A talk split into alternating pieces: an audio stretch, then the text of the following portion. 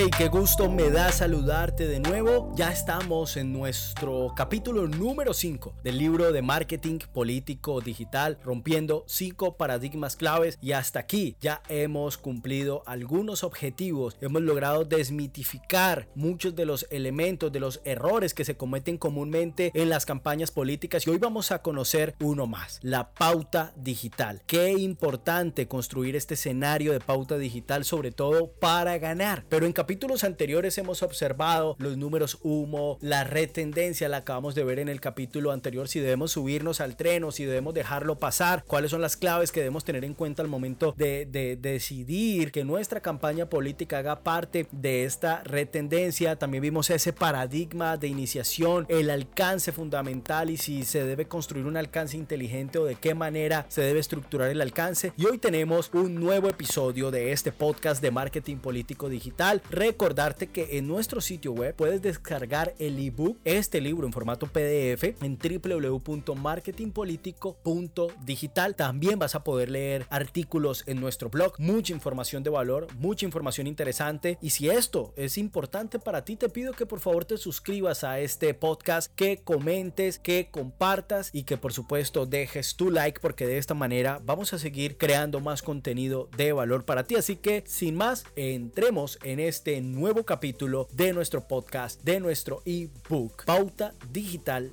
para Ganar.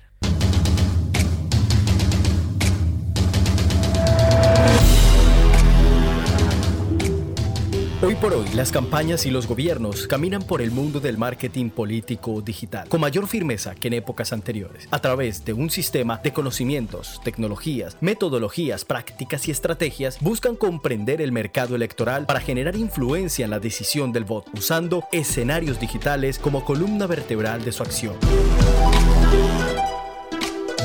En este podcast vas a mantener actualizado sobre el marketing y la comunicación política digital. Soy Mauro Rodríguez, consultor en marketing político digital y juntos vamos a emprender este viaje. Comencemos.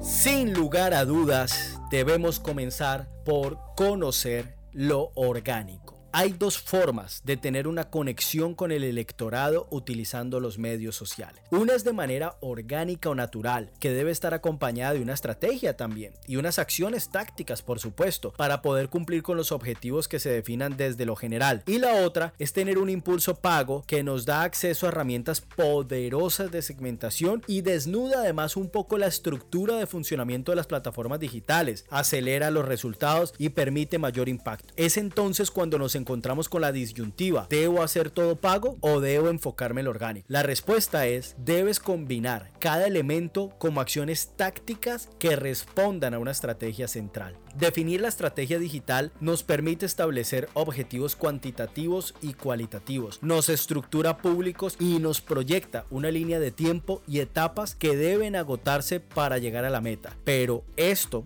lo veremos en nuestro curso de marketing político digital que también te estaremos compartiendo el link en esta descripción y en el libro ves un botón, ves un clic que puedes dar para llegar a nuestra plataforma, a nuestra página de cursos de marketing político digital. Es importante tener esta base para definir el desarrollo de la misma. Volviendo al tema, hablemos primero del orgánico. Tiene varios elementos de alto valor que deben ser considerados al momento de ejecutar acciones. Es crucial medir constantemente el accionar orgánico y las reacciones de la audiencia para establecer la calidad de lo que estamos entregando. Proyectar una marca política orgánicamente va ordenando a los potenciales influenciadores orgánicos que reconocen en la marca política su bastión argumental al momento de abordar una temática ciudadana. Estos soldados digitales orgánicos se construyen generalmente en escenarios naturales de reconocimiento. El ejército orgánico que gane la campaña se puede convertir en voto duro defender los ideales de la campaña política y a la vez multiplicador de la misma se pueden convertir estas personas que empecemos a influenciar como parte del ejército orgánico. Para cumplir este propósito es relevante darles el tratamiento adecuado, el reconocimiento y el espacio de co-creación que demanda desde el momento de iniciar contacto con la campaña política. Es considerable tener esta lista de chequeo para estructurar las acciones orgánicas, que si tienes lápiz y papel o puedes ir al ebook y conocerla más en detalle. Definir canales de comunicación. Definir etapas de la estrategia. Definir qué canal ingresa en cada etapa. Definir calendarios editoriales. Definir tono, voz y colorimetría y fuerza del mensaje. Definir tipos de contenido. Definir indicadores de medición orgánico. Definir etapas de calibración. Llenar esta lista nos permite enfocar direccionar y orientar la estrategia orgánica, buscando optimizar los resultados. Siempre debemos ser estratégicos para las acciones y tácticas que utilicemos en campaña. Todo debe tener un único criterio que nos permita avanzar. No pueden existir acciones aisladas. Es muy común observar cómo se crean subequipos en torno a las acciones de marketing digital o de marketing político digital, solo porque el candidato necesita cumplirle a alguna persona cercana. Esta división interna es poco estratégica y termina siendo un caos. Pero también nos encontramos con otra lista. Pero antes de continuar con la lista, quiero llamar la atención y quiero realmente eh, que, que, tú te exhortes y que tengas presente que no se pueden crear subgrupos o subequipos, delegar tareas por fuera de la estrategia general y de la estrategia central de marketing político digital. Esa división de grupos simplemente por complacer, simplemente por ego, simplemente por simpatía, no es buena no es sana para la campaña política. Todo debe tener una forma, todo debe tener un estilo, todo debe tener un tono, todo debe tener una columna vertebral, un eje central que nos permita movilizar el resto de la campaña política. Y por eso nosotros debemos ser muy estratégicos cuando estemos definiendo esta estrategia de orgánica de marketing político digital. Ahora bien, nos encontramos con la lista de lo que no debemos hacer, que en algunas ocasiones se convierte en el enfoque orgánico y afecta a la campaña. No publicar los boletines de prensa o comunicados como parte del contenido orgánico. Por favor, esto realmente, aunque ya no es tan común, aún se sigue haciendo. Aún se siguen publicando eh, prácticamente cartas, cartas enteras escaneadas y se suben relevantemente a las páginas, eh, a las redes sociales, cuando ni siquiera es legible, cuando ni siquiera eh, la persona puede observarlo. Es mejor que tú crees un post realmente relevante con una tipografía llamativa, con una colorimetría importante, sacar un título eh, y, y significativo y colocar el link a la plataforma donde tengas alojado el comunicado de prensa y en las redes sociales lo que vas a llamar es la atención dando clic y va a dirigirte a tu sitio web donde realmente vas a tener toda la información. Esto que te acabé de dar es una de las formas, pero incluso hay otras formas aún más relevantes haciendo un mix de medios, haciendo una un contenido realmente multiformato, pero por favor no publique los boletines de prensa y los comunicados como parte de ese contenido orgánico. No publicar sin tener en cuenta los horarios de consumo de su audiencia. No es estándar, es su comunidad. Siempre debemos pensar en función de la comunidad. No tener presente el rendimiento de las publicaciones para la creación de contenido. Otro, no publicar el formato correcto.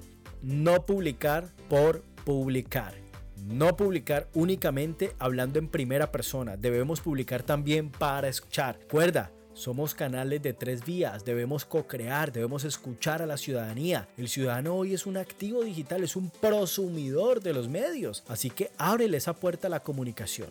No publicar contenido orgánico y luego eliminar y luego volver a subir el mismo. Esto va a afectar negativamente el algoritmo, algunas redes lo penalizan. Ahora, es importante comprender que los ciudadanos digitales pasaron de consumidores de contenido a prosumidores, lo decíamos anteriormente, de contenido. Y este cambio es significativo, pues son ellos quienes construyen realidades digitales que pueden crear tendencias en torno a ejes centrales de comunicación de campaña. Los ciudadanos digitales quieren ser escuchados, quieren participar, quieren co-crear y es la estrategia orgánica la que puede abrirles esa puerta a ser constructores de formación. Es valioso además definir hitos claves de comunicación apelando a escenarios innovadores de la comunicación. Recuerda que hoy digital está saturado. Hace algunos años hablábamos de la regla de oro de 8 segundos, tiempo que teníamos en un contenido audiovisual para llamar la atención del lector. Hoy esto se redujo a tan solo 3 o 4 segundos. En este tiempo debes cautivar y hacer que se quede a consumir más información. Es por esto que la innovación del mensaje político, la identificación y activación de las neuronas espejo es relevante, es fundamental. Todo aquello que genere empatía con el elector va a sumar puntos en ese camino que estás trasegando para convertir a un, a un ciudadano digital en seguidor, a un seguidor en amigo y a un amigo en un bot, que es nuestro lema, que es nuestro eslogan en la agencia de marketing político digital. Sobre todo cuando logras que el elector se vea reflejado en el mensaje, ya que así puedes generar aún mayor sensación de cercanía y potencialmente lo acercas más a la conversión. También ten presente que lo pago arrastra al orgánico, así que no debes aislarlo de la estrategia. Y esto nos da paso a la segunda parte, la publicidad política pagada en medios digitales. Un paradigma común cuando abordamos la pauta digital en redes sociales o canales de comunicación es que le damos el mismo tratamiento que se le otorga a la publicidad en un medio tradicional. Incluso me he encontrado con escenarios en los que se construye la misma pieza audiovisual de televisión con el formato de televisión para las redes sociales y esto va a generar una disminución crucial en el impacto. Si bien podemos tener aciertos en que la publicidad política en redes sociales resulta más que en medios tradicionales, hay cinco puntos importantes que debemos tener en cuenta para diferenciar una de otra. Punto número uno. En digital todo es medible, ya lo habíamos visto anteriormente. Podemos saber con exactitud cuántas personas vieron el anuncio, de los que vieron cuántos interactuaron con el mensaje, cuántos duplicaron la información y a cuántas personas impactó esa duplicación, entre otra data relevante. Esto en la publicidad tradicional no es posible, o por lo menos no es posible con tal precisión, con tanto detalle que nos permite tomar decisiones estratégicas. Punto número 2. La publicidad digital tiene la posibilidad de estructurar una conversión, es decir, una acción de valor que puede hacer los ciudadanos para responder a un mensaje, aportar una idea o retroalimentar la misma. Los medios tradicionales no permiten esto, simplemente convierte a los ciudadanos en receptores.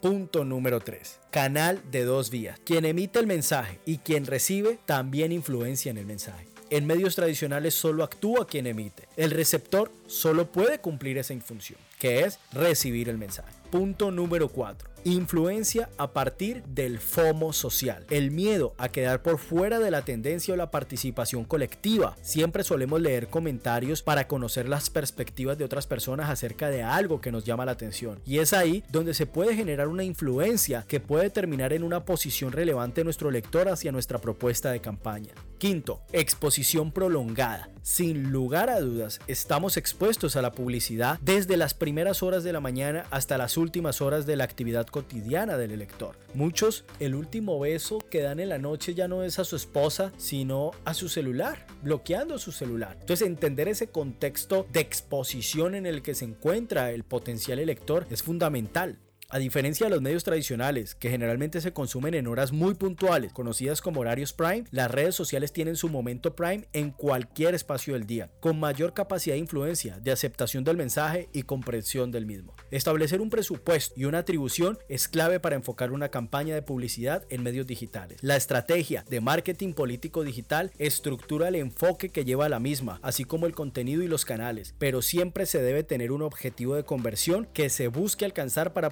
aprovechar cada centavo invertido. Para esto es fundamental tener unos indicadores clave que nos permitan dilucidar la efectividad de la misma. Y más allá, debemos aprovechar el ecosistema digital en su conjunto para potenciar nuestras acciones. Pensar en digital es también pensar que la comunicación es hacia seres humanos, poco, mediana o altamente informado. Y generar la clasificación de nicho va estructurando la densidad de nuestro mensaje, la segmentación, hipersegmentación y segmentación inteligente que hablaremos en el curso de marketing político digital que encuentras el link en la descripción o también al final del libro. Y también esto va a jugar un papel determinante para maximizar los resultados. Ahora, conozcamos los requisitos para la pauta digital política. La campaña de Donald Trump y la tan nombrada estrategia de Cambridge Analytics que se expresó en su momento utilizó el algoritmo del entonces Facebook, hoy Meta, para influenciar votos a favor del candidato norteamericano. Según se expuso en su momento, lo hizo desde otras latitudes fuera de los Estados Unidos. Marcó sin lugar a dudas un gran debate en el mundo del marketing político digital y esto trascendió al tratamiento, incluso que el gigante Meta, liderado por Mark Zuckerberg, centrara su atención en este particular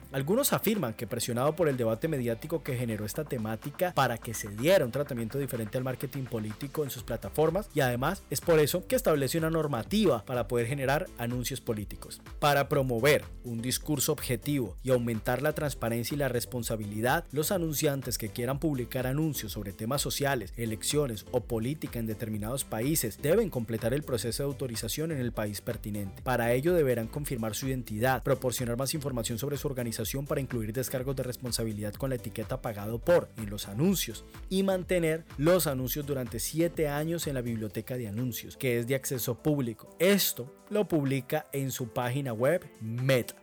Esto no aplica en todos los estados, pero sí en la gran mayoría de países latinoamericanos, así como en la comunidad europea y por supuesto norteamericana, entre otras latitudes del orbe. En el ebook, en nuestro libro en PDF, hay unos links que son cliqueables donde puedes ver la biblioteca de anuncios, los descargos de responsabilidad, los países, el proceso de autorización y muchos elementos más. Así que si quieres leer más información directamente de Meta, puedes descargar el PDF y allí puedes dar clic en los enlaces en este capítulo que están en la página 48.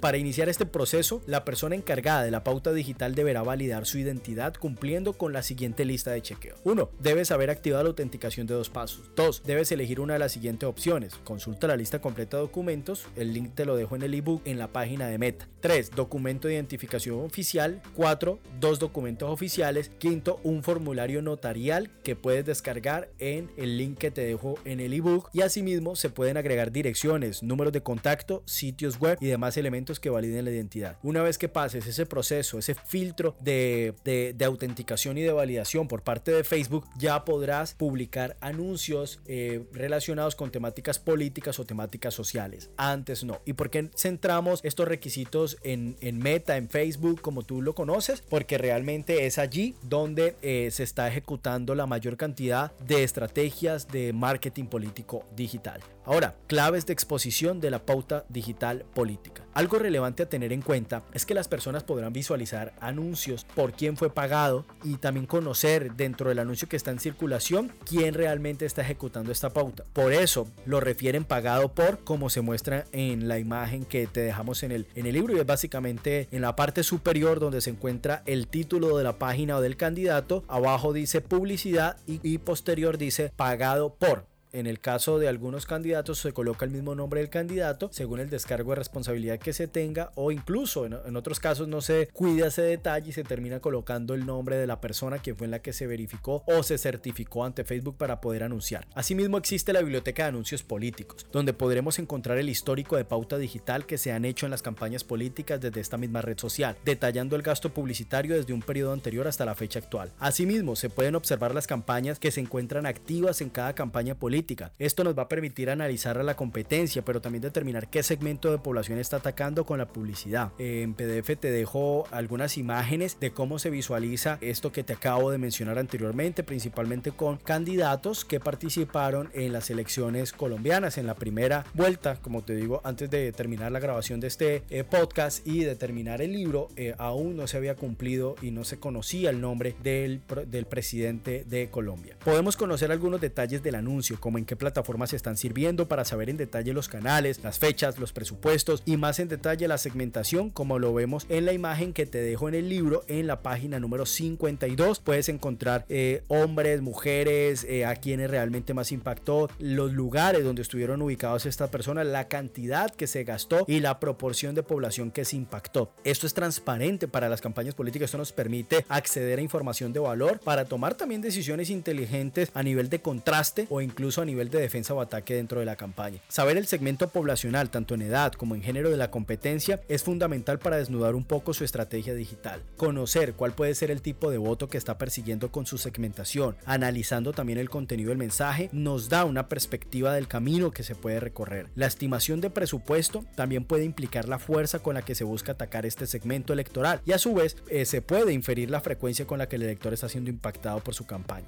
No podemos dejar de lado la información geográfica lógica de distribución del anuncio, pues como lo vemos en la imagen que te dejo en el libro, nuevamente te digo, el candidato presidencial Rodolfo Hernández concentró esta campaña de referencia en la región de Santander, donde fue alcalde y de, donde es oriundo, es decir, quería atacar ese posible o ese potencial voto duro. El resultado en la primera vuelta presidencial eh, ganó en esta zona y muy seguramente funcionó fortalecer ese posible voto duro a través de las campañas de aire como lo podemos observar. Asimismo, se puede observar las campañas que se encuentran activas en cada campaña política. Esto permite analizar a la competencia pero también determinar qué segmento de población está atacando con la publicidad, tomar decisiones que permitan contener, defender o atacar porque podremos incluso conocer los anuncios que están circulando. Estos son elementos de transparencia que ha incluido Meta con relación a las campañas políticas y gobierno. Y es por eso que una vez que se genere una campaña debe pasar por aprobación de la plataforma, ya que también ha incluido en sus políticas de anuncio una posible disminución de anuncios racistas o sexistas e incluso discriminatorios. Se debe cuidar tanto el copy, el caption y el contenido de todo el anuncio, puesto que los robots que escanean constantemente la plataforma están programados para detectar este tipo de insinuaciones que violarían su reglamento y afectarían la publicación de lo mismo. Finalmente, el trafficker político digital. Como lo vimos anteriormente, gran parte del despliegue del mensaje político se genera a través de medios pagos en las redes sociales. Ese universo de impacto que la mente del ciudadano empieza a determinar los escenarios a los que se enfrentan las campañas. Y ocurre tanto en ciudades grandes como en pequeñas, que también tiene determinado número de personas conectadas a Internet y son usuarios de las redes sociales, cifra que crece cada vez más. Los ciudadanos digitales están cada vez más expuestos al mensaje. Sin embargo, no por esto, simplemente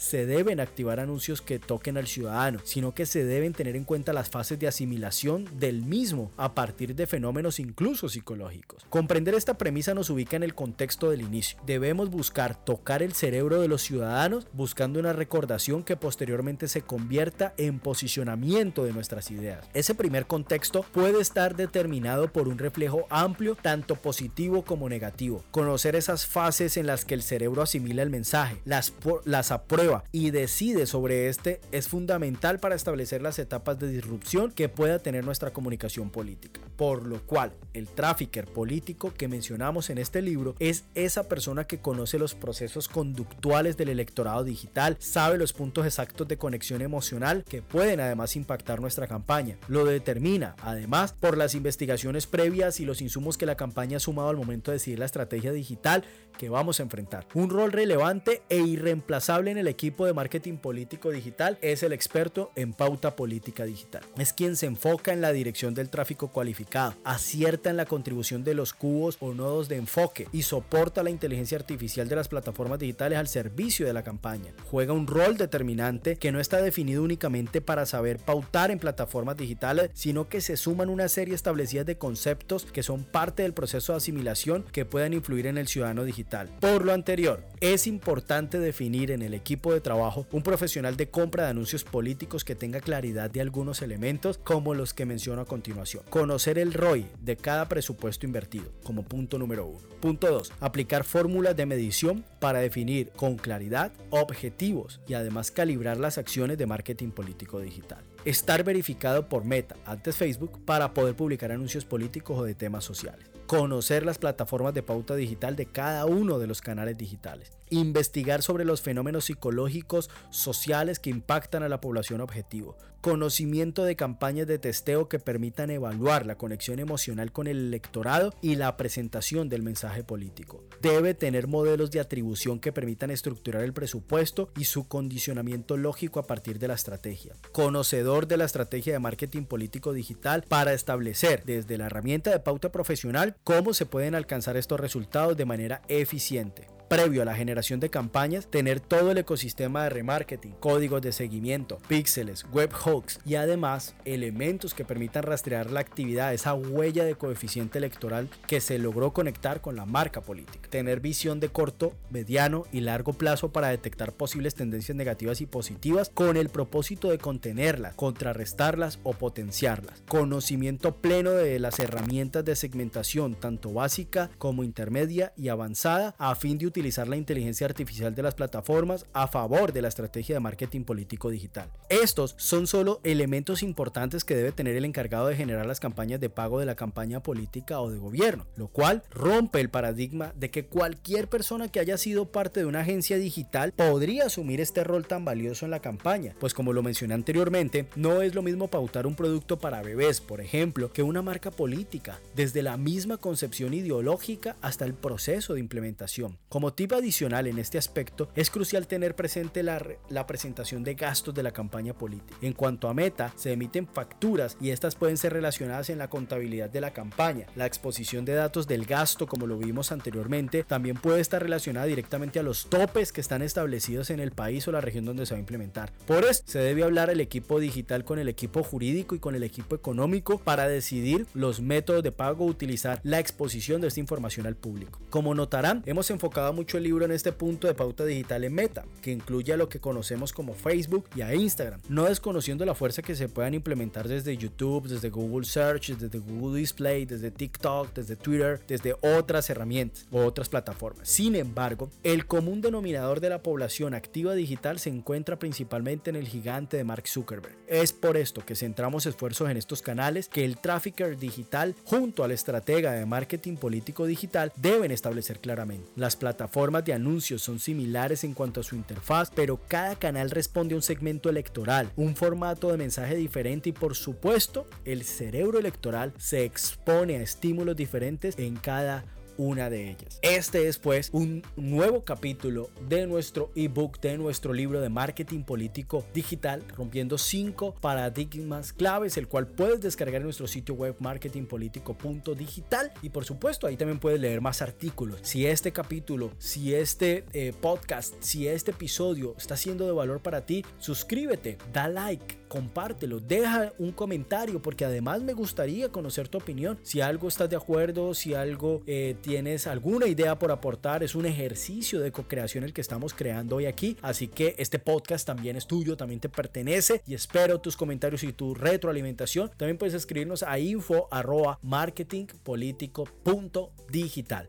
Soy Mauro Rodríguez, consultor en marketing político digital. Este fue un episodio más, un capítulo más de nuestro libro. Nos vemos en el siguiente capítulo. Además, el último capítulo, las conclusiones, rompiendo paradigmas de la, base, a la sinapsis electoral digital. Puedes ver el link en la descripción. Chao.